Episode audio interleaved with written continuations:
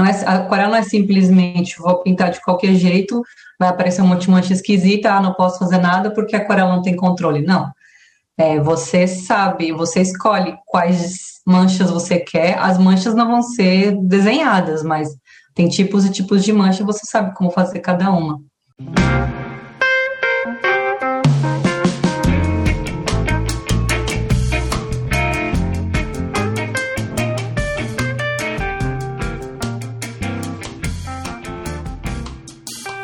Muitas pessoas se dedicam ao desenho e à pintura com o objetivo de se tornarem artistas em tempo integral. Mas muitas questões surgem durante o caminho.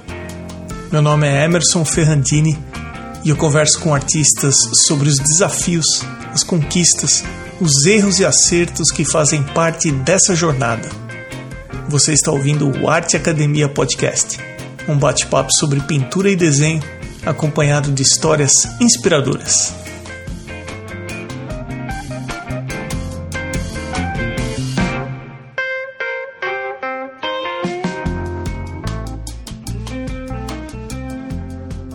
Ô, Luísa, seja bem-vinda ao Arte Academia Podcast. Obrigada pelo convite. A gente estava conversando antes de eu começar a clicar no gravar aqui que você não gosta muito de falar de uma forma muito fechadinha, muito organizadinha, você prefere mais o improviso, né? Sim, na verdade, eu acho que é um diferencial que eu tenho que as pessoas veem também quando eu faço, porque eu dou aula e faço muita aula online, vídeos para o YouTube, podcast e tudo é muito improvisado. No máximo eu sei o tema, às vezes faço tópicos, mas raramente eu sei a frase que eu vou falar. Ou... Eu tive que fazer um curso recentemente que era assim, né, passo a passo, que eu tinha que falar e foi muito difícil. Na metade eu tive que falar para o pessoal que estava gravando comigo por favor, deixa eu improvisar, que eu não aguento mais seguir o texto, sabe? Eu acho muito difícil, eu acho que fica tudo muito engessado, eu não sei nem o que, que eu tô falando. Eu prefiro só falar e o que vier vem, o improviso eu consigo responder melhor. Então você já deu uma amostra aí que você falou de aula, de podcast, de YouTube. Você pode se apresentar então para o pessoal que ouve o podcast, falar um pouco sobre você? Então, eu sou Luísa Normei, eu sou ilustradora, professora, aquarelista, empreendedora. Eu ainda estou tentando achar assim um, uma palavra para juntar tudo isso, mas acho bem complicado. Mas a minha formação é design gráfico, trabalhei com isso vários anos. Depois eu comecei a explorar mais aquarela e estamparia, porque eu estava sentindo falta de fazer coisas manuais, porque eu estava muito no computador. E depois tentando eu me virar sozinha, porque eu trabalhava em empresa, né, com design, depois eu falei, não, vou tentar minhas coisas, eu tentei um monte de coisa diferente, e assim, bem resumido, eu acabei chegando na parte da didática, é, como eu sabia, eu pintava muito com aquarela, eles começaram a me pedir, né, de fazer aula de aquarela, oficina, aí eu comecei a fazer, gostei, vi que eu tinha um lance, assim, de, de ensinar, que eu não sabia que eu tinha, comecei a gostar de ensinar e cada vez fui indo mais longe nisso. E hoje tem dois anos que eu acabei criando um produto digital, talvez, que é o Clube da Aquarela, que é uma assinatura online para as pessoas praticarem aquarela todo mês. Que é uma coisa que eu sentia muita falta quando eu dava minhas aulas, normalmente oficinas, workshops, que são de um dia, dois dias. Depois que eu encontrava meus alunos, um tempão depois, eu perguntava: e aí, como é que tá a aquarela? Ai, nunca mais toquei no pincel. Era sempre o que eu ouvia. Eu mesma já fiz tanta aula, tanta oficina, que eu nunca mais mexi em nada, não, não retomei, é muito comum. E eu pensei, não, eu preciso solucionar esse problema. E aí eu fui com essa ideia por bastante tempo, até que eu criei essa assinatura, que é uma coisa assim que não é caro, é tipo uma coisa bem acessível, que a pessoa paga todo mês.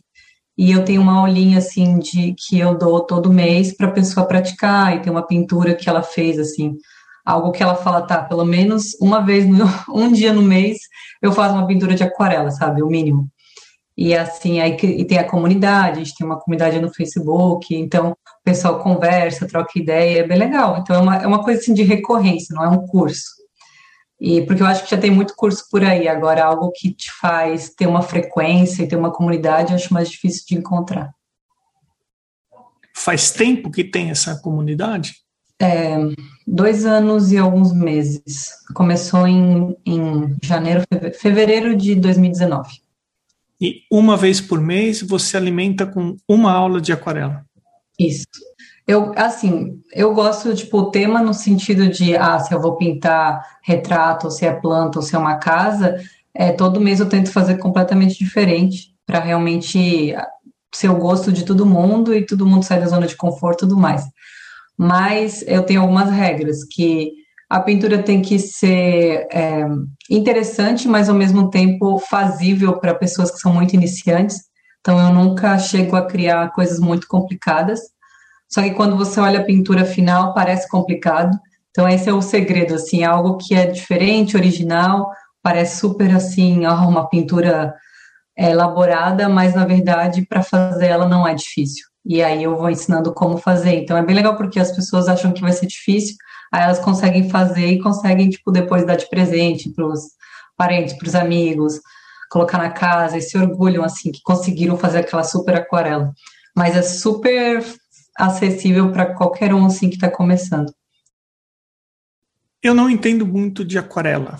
É, aquarela não é muito minha técnica. Eu não eu não me envolvo de uma maneira muito confortável com a aquarela. O que, que você considera que é uma boa aquarela? Uma boa aquarela? Se você fizer uma ilustração em aquarela, se você fizer uma imagem em aquarela, eu considero que ela está bem resolvida se ela tiver aspectos mais para esse lado, mais para aquele lado. Quando aparece ou quando acontece esse tipo de coisa, eu acho que não é legal. O que, que na tua opinião, é uma aquarela boa? Então, bom, depende bastante. Por exemplo, tu é do óleo, por exemplo? Eu gosto muito. É a técnica que eu mais me identifico é o óleo. E o que, que para ti seria uma boa pintura de óleo? eu acho que é uma pintura que consegue manter as características da técnica óleo. Entendi. Ah, isso é uma boa, porque eu ia te falar que depende, porque em cada época da minha vida eu teria uma, uma resposta bem diferente para isso. É, acho que talvez uns cinco anos atrás, antes de eu dar aula, eu era bem rigorosa com a técnica, eu achava que realmente uma aquarela boa tinha que ser essa de que a pessoa soube usar muito bem as manchas, por exemplo, porque existem manchas e manchas na aquarela. Tem a mancha que é a pessoa não tem técnica e a mancha que a pessoa tem técnica. Então você consegue reconhecer a mancha proposital e a mancha de que faltou técnica. Então essa é para mim uma das principais. Tem várias tem manchas assim de pessoas que estão começando que é uma muito clássica é quando a pessoa não, não sabe ainda pegar o tanto de tinta e água suficientes para fazer o que ela quer. Então, ela acaba arrastando no, no papel essa mancha, essa tinta. E aí você consegue ver uma textura de arrastar pincel. Que isso acontece quando você não pegou a quantidade certa, não teve a velocidade certa, várias coisas, não teve não teve como não calculou exatamente quanto que você precisava para aquela porque a diferença da aquarela com outras técnicas de pintura é que você tem que saber como a água funciona. Então você tem que sempre estar tá sabendo assim a velocidade da água. É, quanto que eu, eu pinto há tanto tempo que é engraçado que quando eu tô pego o pincel, coloco água e tinta nele e vou pintar, eu sinto no pincel, eu não sei como, mas eu estou segurando o pincel e eu sei se eu tenho água e tinta suficiente ou não para o que eu vou fazer.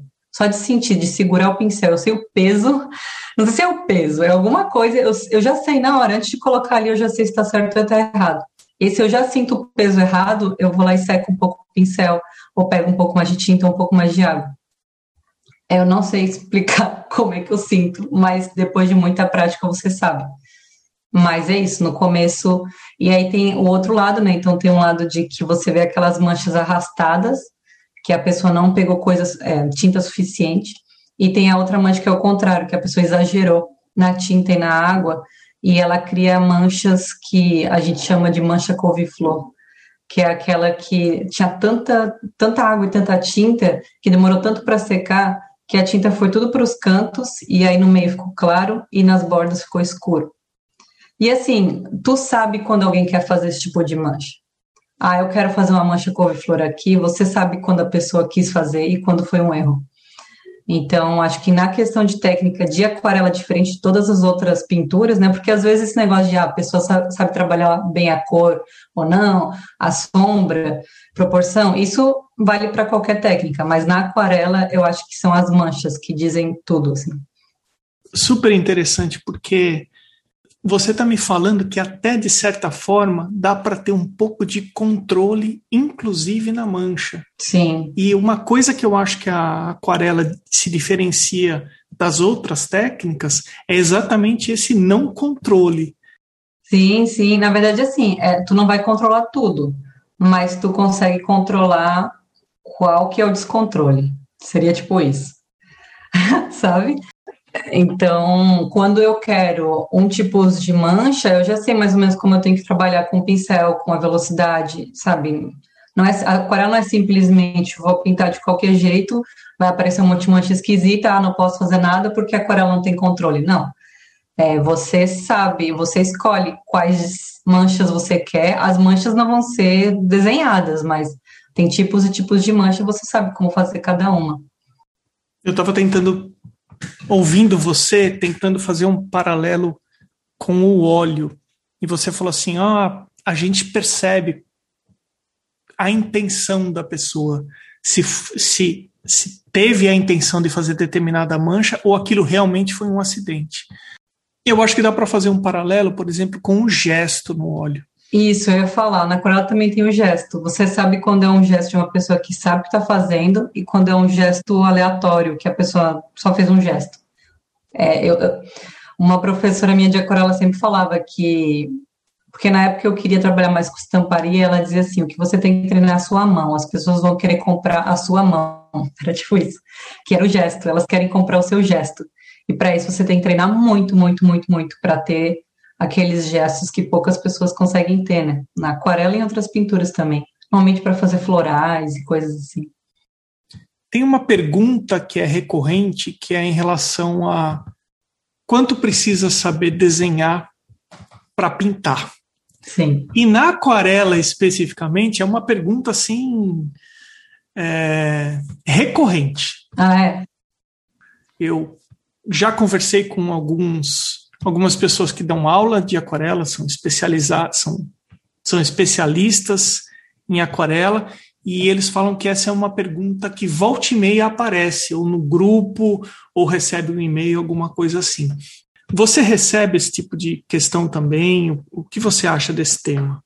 Sim, sim, eu recebo muito, inclusive eu acho que eu, eu, eu, eu vou por esse caminho, não sei se é, se é o certo ou não, essa aí seria a minha opinião.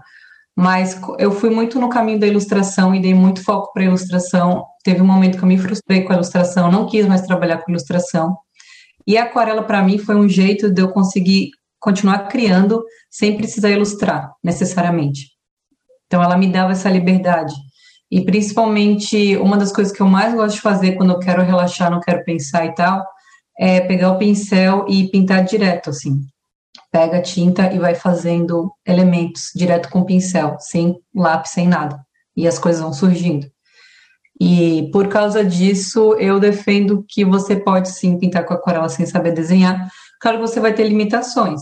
Eu acho que os meus alunos, eles, eles começam sem saber, muitos. Eu, muita gente no clube da aquarela não sabe desenhar, eu acho que a maioria, ou pelo menos a metade mas no, no próprio curso, assim, nas aulas que eu dou, ou a gente não faz nada com desenho, e realmente é um monte de mancha, normalmente não tanta, é, um monte de mancha, ou então, sei lá, no máximo um quadrado, um círculo, ou então eu faço desenhos muito simples. E aí mesmo as pessoas que dizem que não sabem desenhar, elas conseguem fazer uma linha, ou um círculo, um triângulo, sabe? Então, eu não foco muito no desenho, eu não fico ensinando ninguém a desenhar, mas eu mostro para as pessoas como elas conseguem pegar um lápis e traçar uma forma geométrica, e essa forma geométrica depois virar um tigre, que é um, um dos projetos que eu ensinei recentemente, foi isso, eu ensinei a fazer um tigre na aquarela, mais assim, estilizado, e todo mundo conseguiu fazer. Então, me perguntam, para o clube me perguntam muito, eu falo que não precisa saber desenhar, pode entrar sem saber nada e ninguém chegou dizendo, ah, era mentira, ou coisa assim, todo mundo conseguiu se virar. Mas é verdade que se você sabe desenhar, você consegue fazer muito mais coisas. Daí vai de cada um que quer. Né? Você pode ficar no abstrato também. Eu acho super bonito aquarela abstrato. Trabalhar mais com cores. Então, não, não acho que é necessário, é só se você quer abrir o seu leque mesmo. Existe uma curiosidade do pessoal que ouve o podcast como que os artistas se viram financeiramente. Sim. É, então, eu queria perguntar para você se hoje você é, vive 100% das atividades que envolvem arte, seja as aulas, os seus trabalhos de arte, ou se você precisa de alguma outra atividade em paralelo para complementar a renda. É, atualmente, eu me eu trabalho, tipo, o meu trabalho com arte, né, que seria as aulas e tudo mais, é, é tudo que eu preciso, assim, eu não consigo me sustentar muito bem, mas não é uma coisa que foi assim sempre. Eu posso dizer que desde que eu comecei a trabalhar para as minhas coisas, né, com arte mesmo, sem ser trabalhando numa empresa, que nem eu fazia antes com design, eu comecei metade de 2016. Daí eu comecei a dar aula, comecei a pegar frila, estamparia, é, eu já tive loja online, e era assim, cada mês era um mês. Eu não, eu não era, não, não tinha assim nenhum ano desses primeiros anos em que eu estava estável. Eu dei sorte, não sei se é sorte, mas que eu morei com os meus pais na época que eu estava trabalhando em empresa. Então, depois, logo depois da faculdade, eu morava com eles. Então, tudo que eu ganhava, eu guardava. E aí, quando eu saí de casa, dos meus pais também foi quase ao mesmo tempo que eu comecei a trabalhar com arte, eu tinha esse dinheiro guardado. Então, os meses que eu não conseguia, né, meu trabalho dar tudo para pagar aluguel, eu pegava esse dinheiro guardado. E eu fui indo assim até até ano passado, foi 2020, começando 2020 que finalmente, sei lá, o, Clube da Aquarela chegou no número de alunos X que aí eu conseguia me sustentar, pagar todas as minhas contas e sobrar um pouco e tal. E aí veio a quarentena e aí subiu um pouco, subiu mais o número de alunos. E aí desde então tá estável, assim, não não cresceu mais, mas também não diminuiu.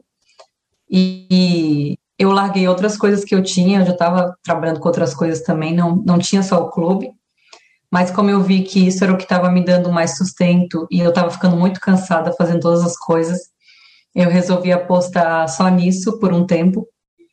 E agora que eu estou tentando, é, eu comecei esse ano a contratar. Então, assim, eu já não estou, já estou sendo paga, já consigo pagar minhas contas e está sobrando um pouco para eu conseguir contratar pessoas para me ajudar. Então, estou nessa, e por isso que eu digo que às vezes eu me sinto mais empreendedora do que artista, porque a maior parte do tempo eu não estou pintando, eu estou resolvendo coisas do negócio, assim. E é, daí, mas tá indo bem, assim, é só me dar umas crises de artista uma vez ou outra, inclusive até o meu último podcast, episódio foi sobre isso, porque eu fiquei focando tanto no negócio e tanto, não, eu preciso me sustentar com isso, tem que dar certo, tem que dar certo, que às vezes você esquece de você como artista, né? E aí, agora que eu tô mais calminha, tô tentando resgatar a minha arte pessoal e ainda está meio difícil. Eu vou pegar um gancho que você comentou do seu podcast. Você poderia falar um pouco sobre ele? É, eu cheguei a ouvir, acho que ah, é? dois episódios, se eu não me engano. Os que eu ouvi é você comentando sobre um assunto, o tempo da duração do episódio. Como que é o, o como que é fazer um podcast? Olha, eu, eu Assim, é engraçado porque eu sinto que eu tô mandando um áudio bem grande para alguma amiga sobre um tema. É tipo isso. Porque eu tinha, eu mandava muito newsletter até um tempo atrás. E nas minhas newsletters eu falava desses temas que eu tenho no podcast agora. Então eram temas tipo, ah, agora eu estou aprendendo sobre marketing digital. O que, que eu aprendi? Aí eu falava as coisas. Aí depois, ah, eu estou cansado do Instagram. O que, que eu estou fazendo agora para desintoxicar? coisas assim, né? Então eu escrevia textos e tal. Eu fui vendo que ao, com o tempo o pessoal estava cada vez lendo menos os meus, as minhas newsletters e o lance do podcast estava crescendo. E eu gosto de falar muito. Então eu pensei, bom, vou mudar, então, vou deixar de escrever e vou começar a falar. E aí é isso, eu comecei falando, eu comecei com episódio só de 20 minutos, falando um tema por cada episódio. Depois eu comecei a fazer uma série que se chama Trabalhando com Arte, porque isso é uma dúvida que muita gente tem, e aí cada episódio eu trago alguns convidados para falar sobre uma área da arte que dá para trabalhar. Então, por exemplo, teve uma que era sobre artista freelancer ou de encomendas, aí depois teve uma de artista que faz produtos, que vende produtos, aí tem artista de licenciamento, artista professor, e o próximo que eu quero fazer é artista criador de conteúdo, esses que faz publi, coisas assim. Aí aquele eu sempre tento trazer alguém, outros artistas para falar junto comigo, para tirar as dúvidas do pessoal que me segue, porque eu não sei tudo. E é muito bom porque daí eu aproveito para fazer as minhas perguntas e aprender mais sobre sobre essa área, né? Eu é, é o que tu faz, né? eu pincelei um pouco tudo, assim, eu já trabalhei com freela, encomenda, vender produto, dar aula, licenciamento, uh, produção de conteúdo mais ou menos. Eu faço, mas não, não sei se eu já cheguei a ganhar com isso. No máximo, ganhei com o YouTube, assim. Então, eu fiz um pouco de cada, mas eu tenho mais especialidade na, na parte de didática mesmo, de como criar cursos e tal. E no resto eu tive que trazer gente. E é muito legal, eu queria fazer mais isso, eu queria começar a fazer talvez entrevistas, que nem tu faz. Eu só não. Não sei. Eu, eu acho que é engraçado porque, por exemplo, você tem essa coragem de mandar um monte de convites e já saber que a maioria vai ser rejeitado. E a gente sempre tem esse lado de não querer ser rejeitado. Então, eu tento sempre, assim, eu admito que eu ainda tenho esse sentimento de, ah, não tô afim de ser rejeitada por agora, então não vou fazer isso ainda. Mas quando eu quero muito, eu faço. É que nem começar uma rede social nova, um canal no YouTube novo, tudo mais. Você vai ser rejeitado no começo, ninguém vai te dar bola. Mas tem que persistir. Então, é, o momento que eu achar que não, agora faz sentido, eu vou lá, vou quebrar a cara e vamos indo. Ah, eu acho que você, o que você comentou faz todo sentido para mim ouvindo aqui. Eu percebi que eu mudei a minha opinião sobre várias coisas quando eu comecei a ouvir muito mais as pessoas que eu trazia para o podcast. É muito interessante ver a diversidade, como cada pessoa enfrenta seus problemas, como ela resolve seus problemas, é, a história de cada pessoa. Tem esse lance de enviar os convites para participar do podcast e a pessoa não responder. Aprendi também com o tempo a deixar as coisas, a levar as coisas cada vez menos para o pessoal e é só um convite para participar. E se a pessoa não respondeu, Sim. não vou levar para o pessoal. Eu posso dizer que eu aprendi muita coisa até o momento fazendo o podcast. O nome do seu podcast é Amarelo Gema. É. Para quem quiser conferir e ouvir, o perfil da Luísa é arroba, o perfil no Instagram é Luísa Normei com Y no final. Falei certo, Luísa? Sim, nossa, tu é a primeira pessoa que falou certo. Todo mundo me chama de Luísa Normen, não sei porquê, mas é Normei. Olhando, olhando aqui no seu perfil no Instagram, você fala que você gosta de falar sobre cores. Sim. Isso me chamou a atenção. Eu queria conversar um pouco com você sobre isso, de esse seu gosto de falar sobre cores.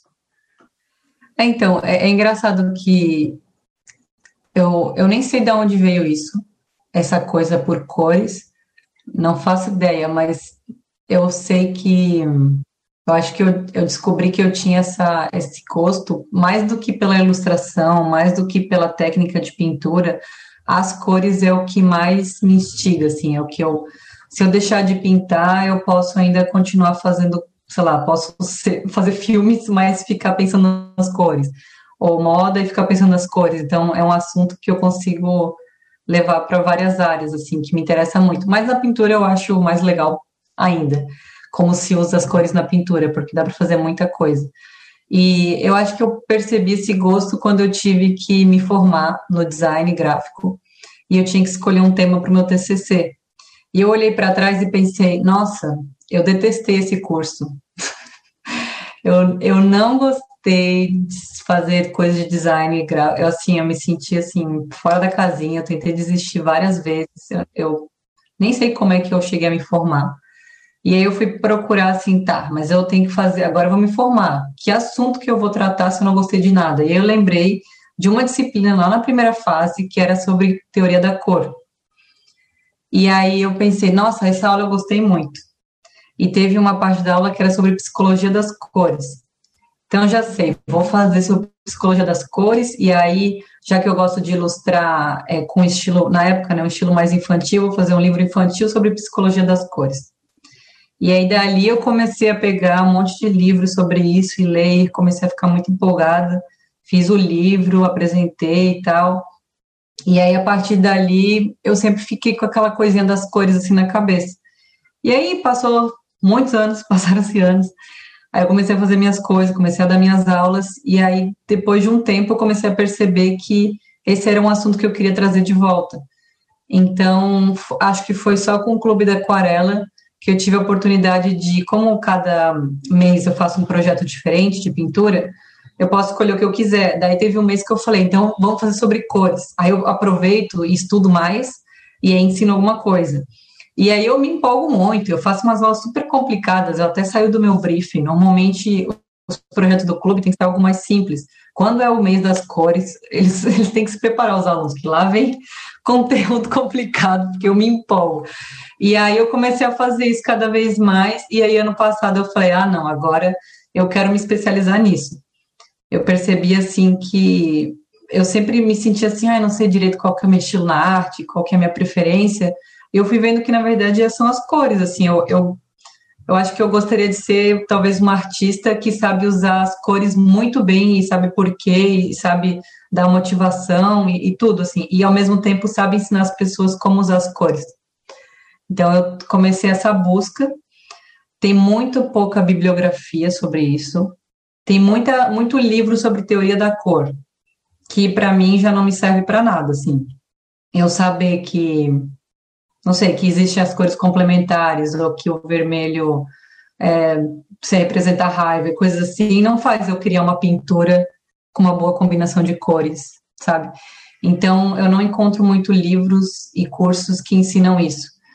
E aí eu tô tentando meio sozinha, assim, às vezes o pouco que eu consigo eu pego, muitas vezes eu pego uns cursos em inglês da gringa em dólar e quando eu consigo eu vou lá e compro e tento ver o que, que tem lá. Procuro muita coisa no YouTube, mas a, mais a metade é eu testando, assim, eu vejo um artista eu falo, meu Deus, ele usa muito bem as cores, mas por quê? Aí eu tento extrair, eu, eu refaço a pintura da pessoa para eu tentar entrar na cabeça dela e aí eu fico vendo, nossa, ele pegou essa cor e fez isso. Por que será? E aí eu fico tentando ver assim as lógicas. E aí eu faço tabelas e, e faço tipo classificações. Ah, fundos frios, fundos quentes, detalhes frios, mas e se eu usar personagens neutros? Aí eu fico classificando e vou descobrindo um monte de coisa. E com isso eu consegui fazer um curso que eu gravei ano passado, que ainda vai sair, com a Doméstica, aquela empresa de cursos internacional, eles me chamaram para fazer o curso com eles, e como eu fico falando no meu Instagram que eu adoro falar de cores, eles falaram: ah, então vamos fazer um curso de cores. Aí eu pensei: meu Deus, era tudo que eu queria, era exatamente isso. E aí eu consegui me meter para estudar, inventar um monte de coisa e criei esse curso, assim, que eu espero, né, que ajude as pessoas a descobrir a personalidade cromática delas. É uma coisa, assim, de você descobrir vendo as coisas que você gosta, conseguir extrair disso o teu método de criar combinações. Então, e aí, porque às vezes a gente gosta de uma coisa, mas quando a gente vai fazer a nossa pintura, as cores saem totalmente fora do que a gente gosta, né? E não sabe por quê. Então, é como fazer esse método de conseguir colocar nas suas pinturas as cores que você gosta e as combinações. Então, esse está sendo meu caminho. Eu ainda acho que eu estou no começo, né? Mas vamos lá. Não, mas é, é o tema que você mais se identifica, né? E Sim. a gente não se esforça e não se não estuda assuntos que a gente não tem afinidade, que a gente não se identifica, né? Também tem um pessoal que ouve o podcast que está dando os primeiros passos. E aí, você me corrija se eu estiver errado. Você comentou comigo, falou, ah, Emerson, mais ou menos 2014, 2015, eu meio que comecei a trabalhar por conta. É, é em 2016, mas. 2016? É, é, final de 2016. E aí levou aí uns três, quatro anos até você se estabelecer no mercado a ponto de você falar, bom, agora eu tenho uma renda estável e agora Sim. eu consigo, inclusive, contratar uma pessoa que, de uma maneira geral, é o que eu ouço, que leva aí uns três ou quatro anos é, às vezes um pouco mais, às vezes um pouco menos, para a pessoa se estabelecer no mercado. Uhum. Agora, se você olhasse para trás e conhecesse a Luísa lá uns anos atrás, o que, que você falaria?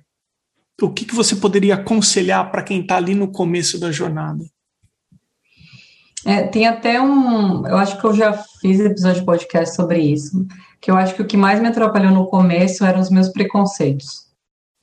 Eu era tipo, eu por eu ser artista, eu achava que eu tinha que fazer determinados trabalhos. Então, um dos principais para mim é que eu tinha que fazer é, coisas por encomenda, por frila. Então, para eu ser artista mesmo, eu tinha que aparecer, meu trabalho tinha que aparecer em grandes marcas.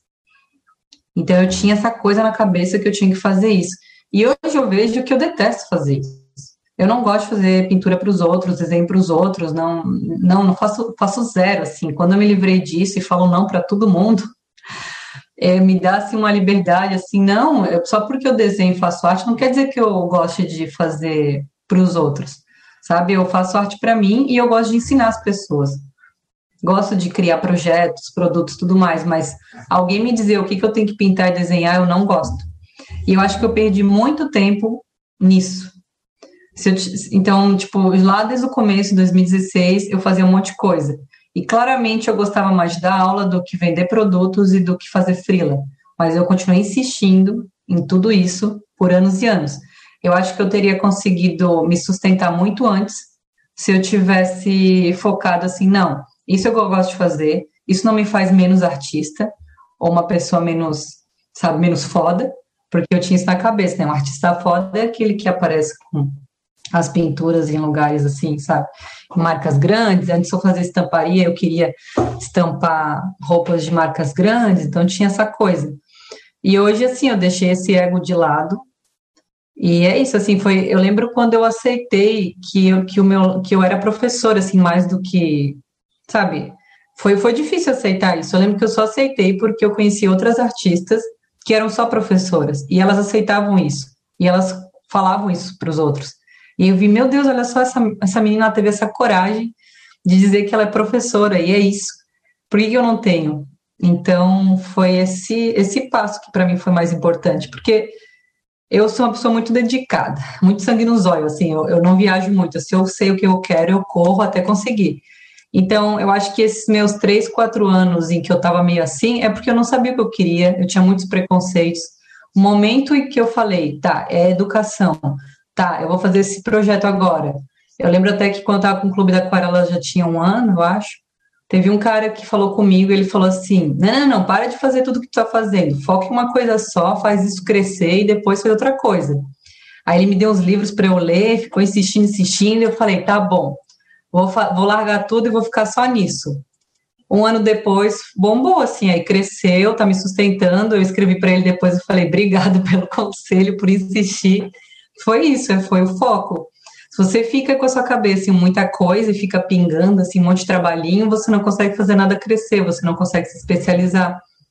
E hoje, como artista, se você não é especialista, é muito difícil sustentar. Se você, sabe, faz um pouquinho de tudo, a não ser que você já seja muito famoso e grande, você tudo que toca vira ouro.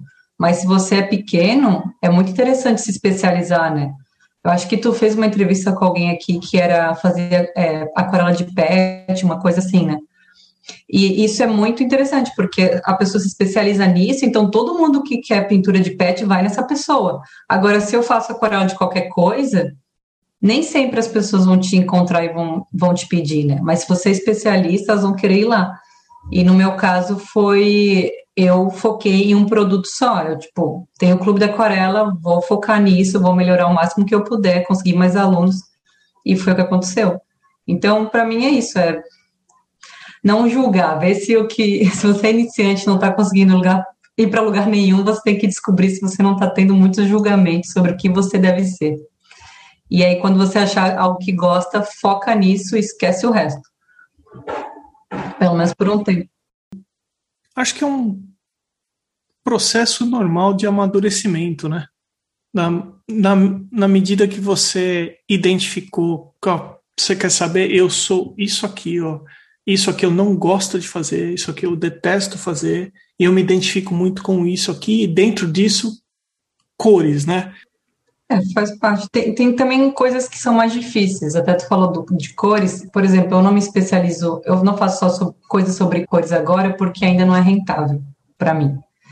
Tem assuntos que não é tão simples assim. Tipo, dar aula de aquarela iniciante é um jeito que você consegue muito aluno, mas dar aulas avançadas de coisas muito específicas já é mais complicado, você não tem número. Aí você tem que cobrar mais caro e você tem que ter um nome. Porque quem é que vai pagar uma coisa muito cara para você se, se, ninguém te conhece? Então, a, o lance das cores é uma coisa que eu tenho que construir. Eu tenho que construir mais o meu nome para conseguir ganhar dinheiro com isso, com esse tema de cores. Por enquanto, eu continuo, quem me sustenta são as pessoas que estão começando na aquarela. Tranquilo. Um degrau. Sim, sim, é só dizer que é um processo, que vai que quem está escutando pensar, ah, não, mas meu sonho é tal coisa, por que, que eu não estou conseguindo? Talvez porque você precisa de passar por umas etapas antes, né? Passar pela base antes. Então, não adianta já querer ser professor, consultor, é, mentor, dar mentoria se você nem, nem deu aula para a base ainda, né? Querer já dar aula para avançado, mais complicado. É, eu sempre deixo no final da entrevista, a gente está chegando no final da tua entrevista, sempre comento para a pessoa falar se tem alguma coisa que ela gostaria de comentar que eu não perguntei. Se bem que você foi a primeira pessoa que falou para mim que prefere que a coisa seja mais descontraída, sem um roteiro muito certo. Eu gosto de Sim. falar de improviso. Então, agora, nesse nosso bate-papo aqui, tem alguma coisa que talvez você gostaria de falar? E, e esse é o momento agora. Ah, não sei, porque que nem tu falou, eu vou pelo fluxo, assim, por exemplo, a gente estava conversando e aí eu percebo que tu tem uma pauta, então às vezes tu encerra o assunto para ir para a próxima pauta. Se deixar, eu vou emendando uma pauta na outra e aí eu acabo não falando das coisas que estavam na minha lista, porque o papo ficou tão bom nesse assunto que fomos. Então, eu agora pensar assim num assunto, o que, que me faltou falar, eu não sei, porque eu também não sei o que, que os teus ouvintes querem saber. Quando eu faço meu podcast, eu sei o que, que meu público quer saber. E aí eu costumo falar o que, que eles, quais são as maiores dúvidas e o que, que interessa para eles. Quando eu estou falando com o público de outra pessoa, aí, aí não sei, aí tu, tu que vai ter que me dizer. A intenção dessa pergunta é que às vezes tem algum assunto que para o entrevistado é de muita importância, que ele gosta de falar daquele assunto, que é um assunto que está relacionado com a personalidade dele. Em sendo importante, aquilo acaba fazendo diferença no, no episódio. Né? Então, por isso que eu, que eu abro. Agora, se isso é uma coisa que de repente não, não, não chega até você, se você Sim. gostaria de ter algum tema colocado para falar, não tem problema. Não, agora que tu falou, eu pensei assim nos pontos principais que eu sempre falo, né? A gente falou várias coisas que são os temas que eu costumo mostrar, e um deles que também eu falo muito no podcast, que a gente não falou sobre isso aqui, é sobre como se expor na internet como artista, sobre quanto postar no Instagram, ter redes sociais ou não, fazer canal no YouTube ou não, quantas vezes postar, que tipo de vídeo fazer.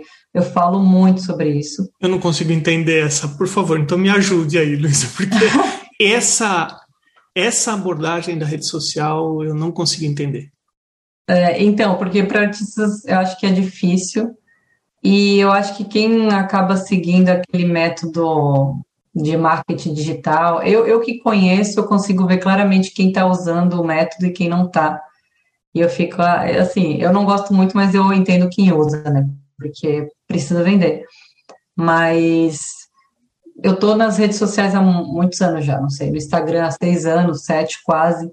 E você vai aprendendo com o tempo, né? Eu, eu sou uma pessoa que eu não gosto de fazer as coisas de um jeito por muito tempo se elas não estão funcionando. Então, se eu tenho uma rede social e eu vejo que não está funcionando do jeito que eu publico, eu mudo completamente e testo outra coisa. E aí eu testo outra coisa. E, então, nesses seis, sete anos, eu testei de tudo. E eu vou anotando o que está dando certo. E eu cheguei num ponto, claro que eu cheguei também no número de seguidores que dá uma maior liberdade para fazer esse tipo de coisa, mas eu não posto mais com frequência. Eu posto quando me dá na telha. Às vezes, no Instagram, acho que uma ou duas vezes por semana, no máximo.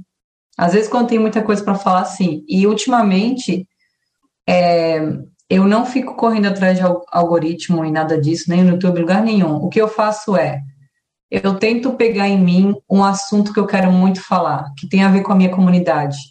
E aí eu vou lá e eu pego imagens, escrevo um texto o mais sincero possível, querendo realmente conversar com as pessoas e posto.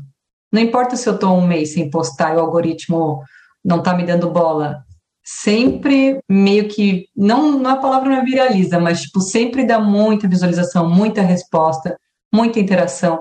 Então, eu eu tô fazendo esse teste já há muito tempo, que assim, eu não sigo nenhuma das regras do marketing que eles falam, do algoritmo nem nada. O que eu faço é tentar ser o mais verdadeira, interessante e comunicativa possível, assim. E isso está dando muito, muito certo. Então, eu tô as minhas redes sociais estão servindo mais para eu colocar o máximo de qualidade que eu consigo em um post e menos quantidade, porque também eu não teria tempo de fazer coisas com muita qualidade o tempo inteiro.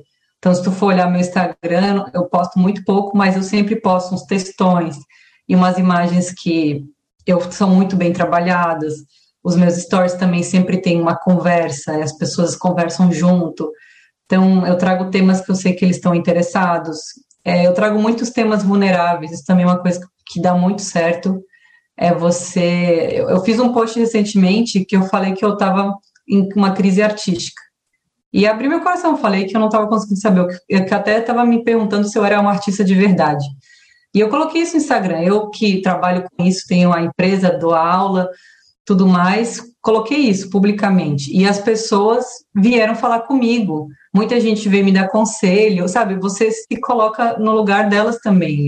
Eu, eu não gosto de parecer que eu estou num pedestal, que eu sou aquela artista inalcançável. Eu acho que isso prejudica tudo. Prejudica as redes sociais, prejudica tudo. Então, eu tento sempre estar junto com quem me segue e os meus alunos, como se eu fosse só mais uma aluna, mais uma seguidora. E eu tenho coisas para compartilhar, mas eles também têm coisas para me ensinar. Então é assim que eu lido com as minhas redes sociais, meu YouTube e tudo. Porque antes, quando eu tentava seguir aquele ritmo de frequência e tudo mais, não estava tava me deixando muito cansada. Mas que nem eu falei, no começo eu não sei se isso funciona, porque quando você não é tá no zero, alguma constância você tem que ter. Eu comecei no YouTube, sei lá, eu postava toda semana, sempre no mesmo dia, no mesmo horário. Eu acho que isso faz diferença. Mas depois que você chega num ponto eu não vejo sentido continuar nesse ritmo, não para mim, pelo menos. É, se for dar um exemplo assim bem seco, tipo, tem mais se, tem mais chance de você essa coisa de hater, sabe, esse medo de você tá no YouTube, as pessoas te xingarem, é mais provável te xingarem se você parece muito perfeita do que se você se mostra vulnerável. Então, é total. Se você vê uma pessoa que está vulnerável, é, é é bem pouco provável que as pessoas estariam xingando. Mas quando você se mostra assim, impecável, uma bonequinha perfeita que não erra, aí vai vir os haters com tudo. Assim. Então, eu, esse é um medo que eu tenho um pouco, porque quando vai crescendo eu fico, e lá vão vir os haters. E eu tento ser o mais humana possível para eles não me encherem o saco. E também porque eu acho que dessa distância. Eu não gosto de seguir artistas que eu sinto que eles têm a vida perfeita, que eles não têm crises e que eles só criam coisas maravilhosas. Eu me sinto mal seguindo essas pessoas, então eu não quero que as pessoas se sintam mal me seguindo. Então eu nunca faço o que eu não gosto de ver e de consumir. Eu sempre vou atrás de faço os conteúdos que eu gosto de consumir e ler. Então são os que eu faço também. Então, aproveitando que você está falando das redes sociais, onde é que o pessoal pode conhecer o seu trabalho? Onde é que o pessoal pode ir atrás do Clube da Aquarela, YouTube? Quais são os seus endereços? É fácil porque é tudo mesmo. É só Luísa Normei, tanto no YouTube quanto no Instagram. O meu site está em reforma, meu Deus, eternamente. Eu espero que quando saia esse episódio ele já esteja no ar. Também vai ser Luísa Normei ou então Clube da Aquarela, algum dos links. Mas vai estar tá tudo no Instagram. É bom que o Instagram tem todos os links ali, né? Então, e o podcast, só o podcast tem um nome diferente, que é o Amarelo Gema. Porque podcast tem que ter um nome engraçadinho, né? Pra... é o lance do podcast. E aí é isso. Eu, eu tô bem numa fase agora repensando minhas redes sociais, porque eu sempre me canso do Instagram e eu quero usar outra coisa, mas por enquanto é o que temos. Mas vamos lá. Ô Luísa, brigadão, viu, de você ter separado esse tempo para bater esse papo de improviso bem legal que foi. É, obrigado, viu? Obrigada. Obrigada, gostei muito. Vou... Eu queria te fazer uma entrevista porque eu fiquei muito curiosa para saber o que, que você faz e o que, que, sabe? Às vezes as perguntas que você me fez eu queria te fazer de volta, mas essa entrevista ia ser o dobro do tamanho, então quem sabe um dia te chamo para o meu podcast. O convite está aceito quando você quando você achar que eu posso contribuir com o seu podcast, é Sim. só você me falar, eu vou com o maior prazer. Tá bom, obrigada. Obrigada novamente pelo convite. O Arte Academia Podcast possui uma campanha no site Apoia-se, apoia.se. Os apoiadores são importantíssimos para que esse projeto continue acontecendo. Eles foram até o arteacademia.com.br, clicaram em podcast, depois em apoie o podcast. Os apoios são a partir de R$ reais mensais. Considere ser um apoiador também do Arte Academia Podcast a seguir o endereço no Instagram dos atuais apoiadores: Irmigar Underline Desenha, Pellegrini Ivana, Fabiano Araújo Artist, Mônica Mendes Artista, T Costa Arte, Sérgio Underline Fuentes Underline Ilustra, Rogers.artist, Duarte Underline Vaz Underline, Mário Sérgio Freitas, Amanda Underline Novaes Underline Arts, Patrícia underline PV, a.casa.a1, Janaína Ângelo.arte, Arte Gravura, Mari.delmonte, Beatriz underline Lima underline Arts, M Souto.arte, Vinícius Mendes Arte, Vancas Beck. Você pode também ser um apoiador anônimo e eu agradeço aos que optaram por apoiar dessa forma tem episódio novo do Arte Academia Podcast sempre às terças-feiras, às 21 horas e 21 minutos. E no próximo episódio. É, então, na distinção científica, a gente precisa trabalhar muito isso. Você precisa abandonar o seu, a sua bagagem é, interna do que você acha que é alguma coisa e desenhar o que aquela coisa é de fato, né? Então você precisa parar e olhar o modelo biológico e entender ele para aí sim ilustrar. Eu sou o Emerson Ferrandini, obrigado pela companhia e até o próximo episódio do Arte Academia Podcast.